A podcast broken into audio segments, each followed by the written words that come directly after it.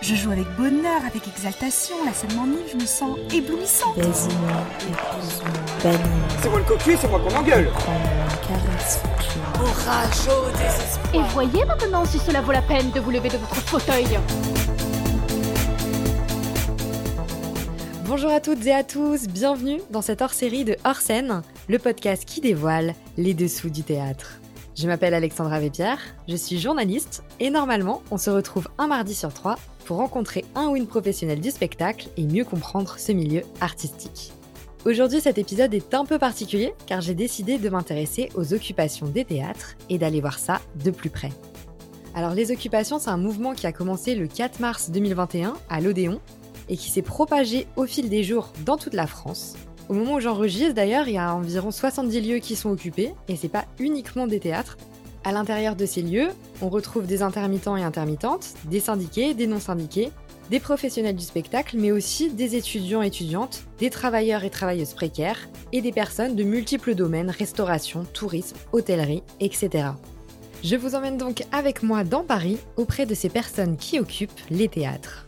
Ils et elles partagent leur vision du mouvement, expliquent leurs revendications et permettent d'avoir un meilleur aperçu du fonctionnement et des dysfonctionnements du théâtre français, voire même plus globalement de la société française. Allez, c'est parti. Alors on est le samedi 20 mars 2021, j'arrive un peu avant 14h devant l'Odéon, donc euh, là où tout a commencé, et c'est d'ailleurs pas la première fois que l'Odéon est occupé, la dernière fois c'était en 2016, lors des manifestations contre la loi travail. Aujourd'hui, le 20 mars, c'est un contexte un peu particulier parce que c'est une journée de manifestation, notamment contre les violences policières et contre le racisme. Donc euh, quand je suis sortie euh, du métro à Luxembourg, il y avait énormément de monde. Donc finalement, quand j'arrive devant l'Odéon, bah, ça paraît presque calme. Il y a des petits attroupements de personnes, il y a aussi euh, l'orchestre debout qui se prépare à jouer. Et sur la façade du théâtre, on peut voir différentes banderoles en haut du bâtiment. On a un clitoris, une banderole rouge Vive la commune, une autre Retrait de la réforme assurance chômage et bien d'autres. Finalement, à 14h, l'agora commence. Des occupants et occupantes viennent nous parler, voire plutôt tentent d'hurler depuis le haut du théâtre. Nous continuerons jusqu'à complète satisfaction de nos revendications. Pour rappel, nous exigeons abrogation de la réforme d'assurance chômage.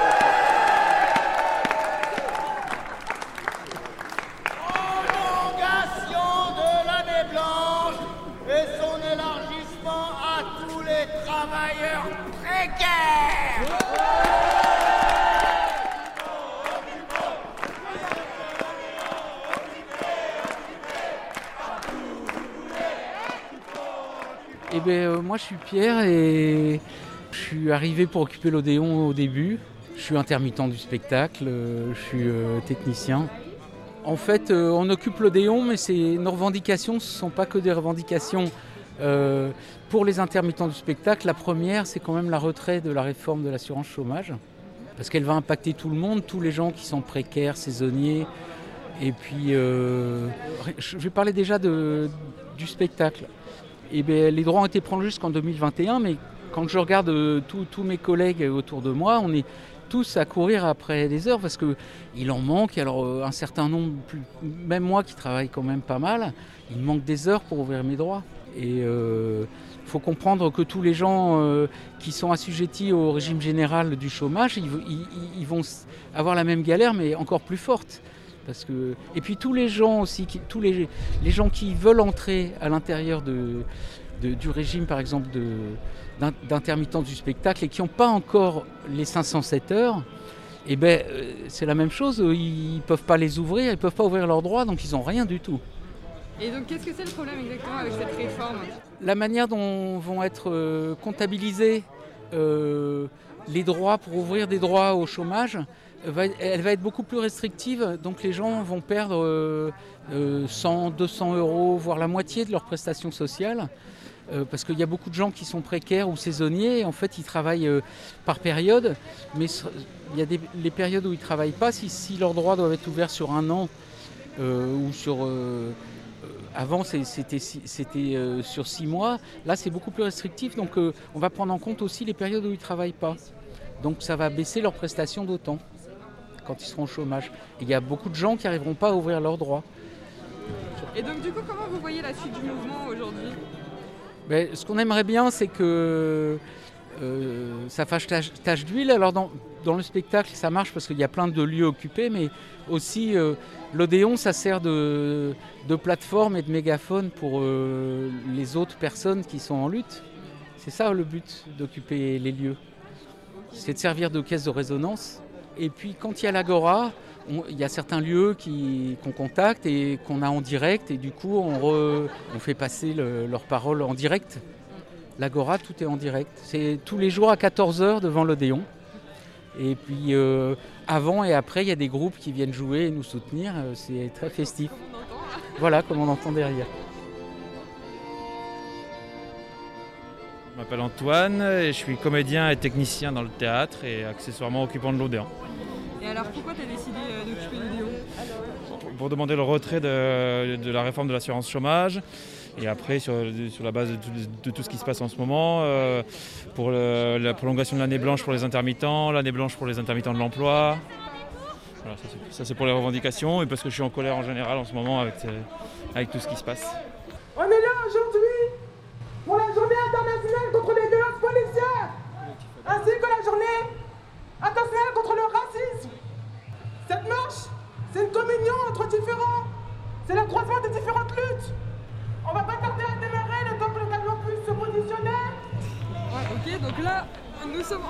partir pour une manif autre. le but c'est de faire plusieurs, euh, plusieurs revendications en même temps en gros. Euh, euh, parce qu'on appelle aussi à la convergence des luttes et que c'est un, un truc général pour nous. euh, c'est très important que de ne pas se pas cantonner à, à être que euh, des revendications pour la culture et des, euh, et des gens de culture. Donc euh, là, il y a- c'est assez concret aujourd'hui pour nous et ça semblait lo- logique de rejoindre euh, la manifestation contre les violences policières, les sans-papiers et, et contre la loi de sécurité globale. Vu qu'on appelle dans tous nos tracts à la convergence des luttes, euh, il y a un moment donné, il faut le faire aussi, c'est pour ça qu'on est là.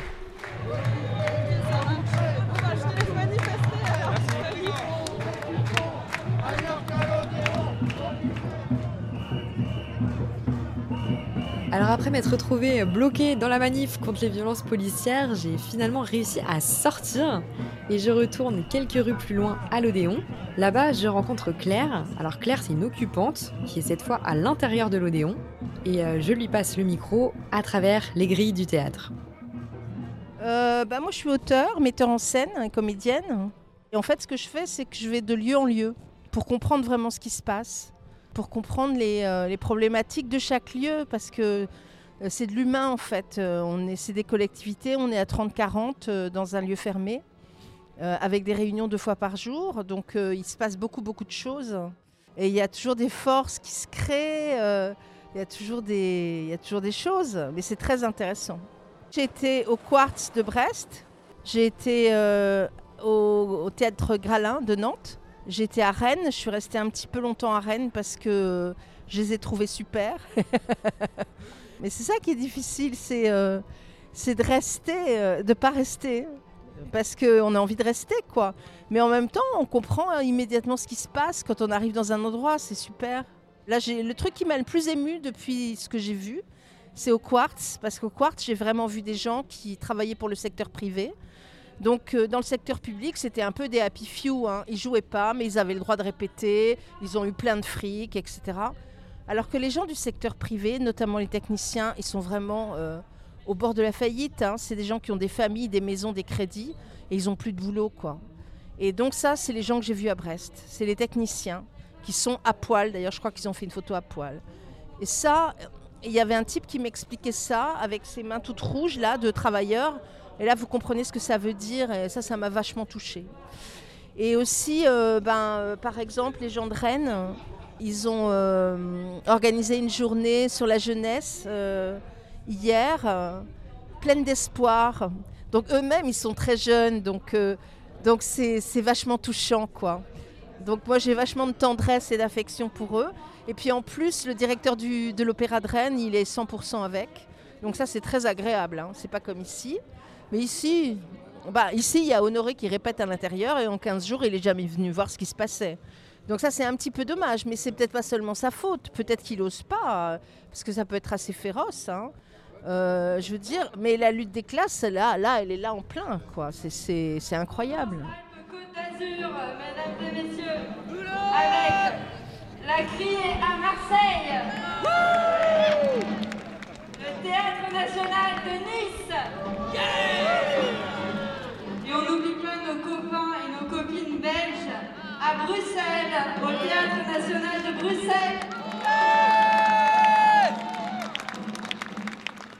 En fait, euh, ce qui est très intéressant et à mon sens euh, euh, représentatif d'un monde nouveau, c'est vraiment, vraiment l'empathie, c'est-à-dire le, le, soin de l'autre.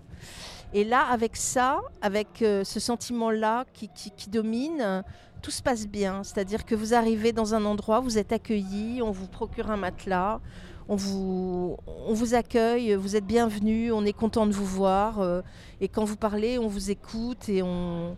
Voilà, alors évidemment, il y a des tensions qui éclatent, mais dans l'ensemble, il y a euh, quelque chose de, qui fait que. Euh, il y a quelque chose qui fait qu'il y a une empathie qui est là et qui, à mon avis, est le signe d'un monde nouveau. À Calais, c'était comme ça.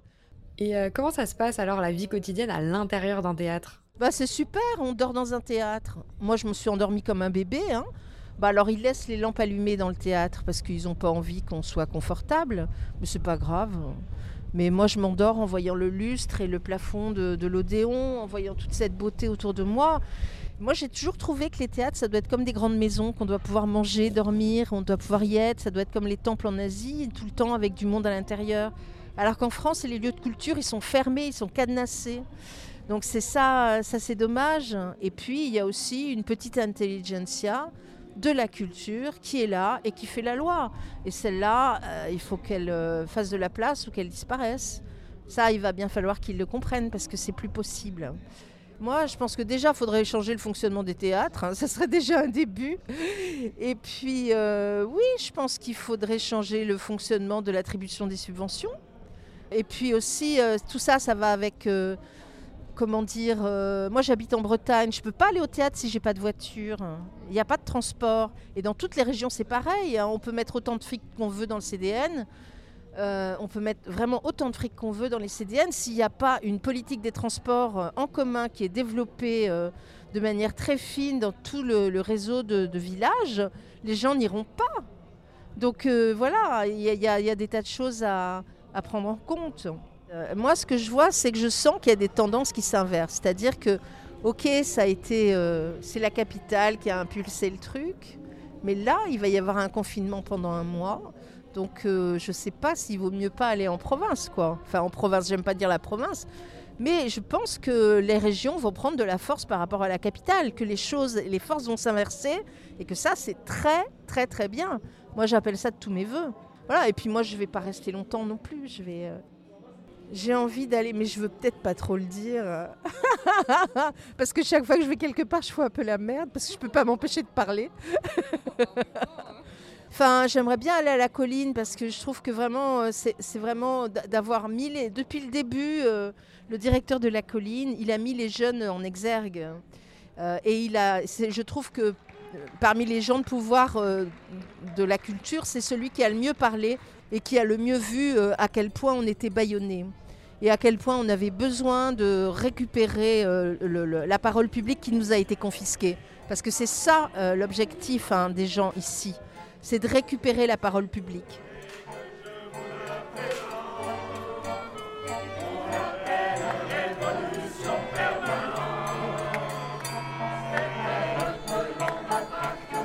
Ma transition est donc toute trouvée parce que c'est justement à la colline que je vais maintenant. Après un petit tour de métro, j'arrive devant le théâtre. Là-bas, il y a des dizaines et des dizaines d'affiches, mais par contre, il y a très peu de personnes devant. J'apprends en fait qu'ils sont en AG exceptionnel pour savoir comment ils peuvent s'organiser avec l'annonce du confinement. Et finalement, j'arrive à contacter à distance Zoé. Zoé, c'est une occupante. Elle est étudiante en théâtre et cinéma et elle se trouve à l'intérieur de la colline. Au début, le mouvement, euh, il s'est revendiqué comme un mouvement d'étudiants.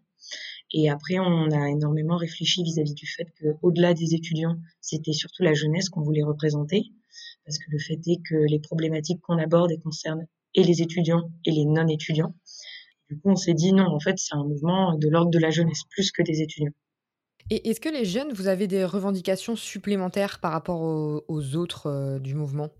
Alors, nos revendications, euh, c'est bien sûr la réouverture des, lieux culturels dans le respect des, règles sanitaires, la prolongation de l'année blanche pour les intermittents du spectacle cette année, l'élargissement du statut étudiant euh, pour les élèves qui suivent des pratiques des cursus de pratique théâtrale et un, plan d'accompagnement des étudiants en cours de formation et euh, sortant d'études pour leur permettre d'accéder à l'emploi. Et du coup, ça serait une réduction des heures d'intermittence pour les primo-entrants. Parce que 507 euh, heures, euh, c'est énorme. Qui plus est cette année.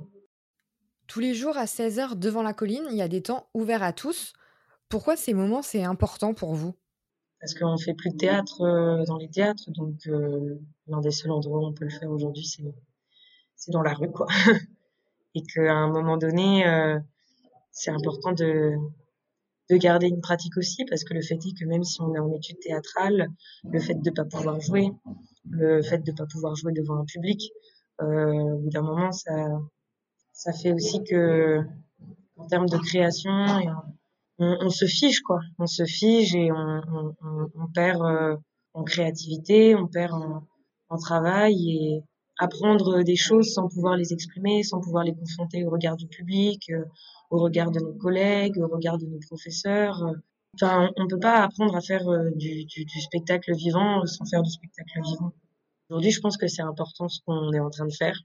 Aujourd'hui, en France et, et, et au-delà depuis euh, mars 2020, hein, je veux dire, on peut parler, euh, parler de la loi sécurité globale, mais avant, on peut parler de, la retraite, on peut parler des gilets jaunes. Enfin, je pense qu'aujourd'hui, en tout cas moi, et je parle seulement en mon nom, je sais que j'ai 21 ans et je me dis comment je fais pour être entendu.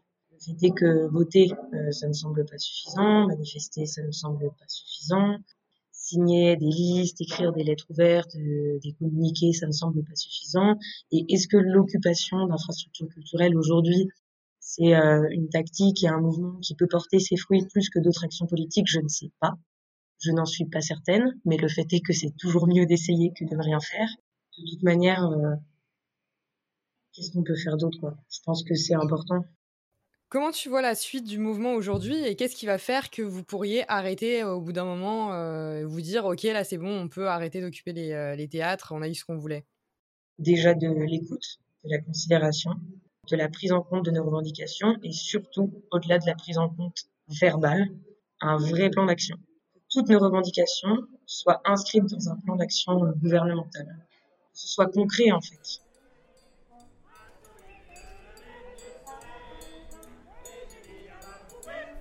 Après mon arrêt à la colline, je rejoins un occupant de l'Odéon qui est sorti quelques jours. Alors Jean-Charles, il est monteur et artiste et je le rejoins dans un lieu plus calme et surtout plus chaud. Avec lui, j'essaie d'en savoir plus sur l'organisation d'un théâtre occupé.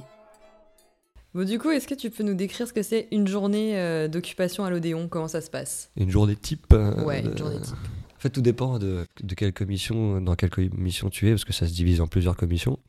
Donc tu as euh, une commission ravitaillement, une commission euh, communication, une commission coordination et euh, autres théâtres, etc. Quand tu te lèves, ça dépend des rondes aussi, parce qu'on fait des rondes toutes les nuits. Mais en gros, le premier truc qui se passe de la journée, c'est la grosse AG pour, pour décider du programme de la journée. Donc celle-ci, elle est vraiment, comment dire, direct, organisationnelle. Il n'y a pas trop de débat et tout, etc. C'est un peu comment on va faire aujourd'hui, quoi, comment on va s'organiser.